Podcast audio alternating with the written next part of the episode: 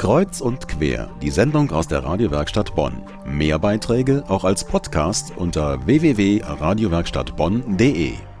Viele haben ja schon gemerkt, es ist wieder die Zeit des Bonner Weihnachtsmarktes. Aber offiziell eröffnet ist er erst seit gestern. Und er ist erst jetzt richtig komplett, denn erst jetzt hat auch die sogenannte Kirchenmeile eröffnet.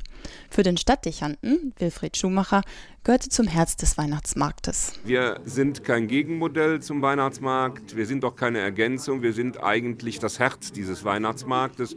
Ohne die Kirchenmeile und ohne die Botschaft, die hier verkündet wird, wäre der Weihnachtsmarkt nur eine Ansammlung von Verkaufsständen, ein Markt, aber eben kein Weihnachtsmarkt. Das gemeinsame Projekt der katholischen und der evangelischen Kirche gibt es dieses Jahr bereits zum siebten Mal.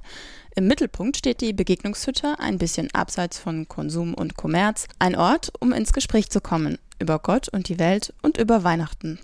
Und da die alte Begegnungshütte baufällig geworden war, steht dieses Jahr eine neue den Besuchern offen. Finanziert mit Hilfe zahlreicher Bonner Sponsoren und gebaut nach Kriterien der Nachhaltigkeit. Dort kann man erleben, was zum diesjährigen Motto der Kirchenmeile gehört.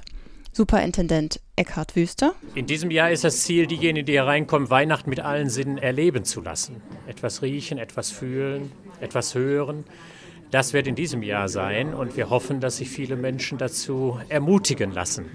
Ebenso sind Angebote da, weil ja manche Weihnachten als Stress empfinden, wie man einen Stress auch bei der weihnachtlichen häuslichen Feier umgehen könnte oder wie man etwas anders damit umgehen kann. Auch das sind eins der Angebote, die hier in der Hütte den Menschen gemacht werden. Und dabei mittendrin eine Krippe. Sie ist in den Giebel der Hütte integriert, quasi als Herz der Kirchenmeile. Und wenn auch Sie Lust haben, in der Begegnungshütte einzukehren, vielleicht bei einem fair gehandelten Tee oder Kaffee, geöffnet hat sie täglich von mittags bis um 8 Uhr abends.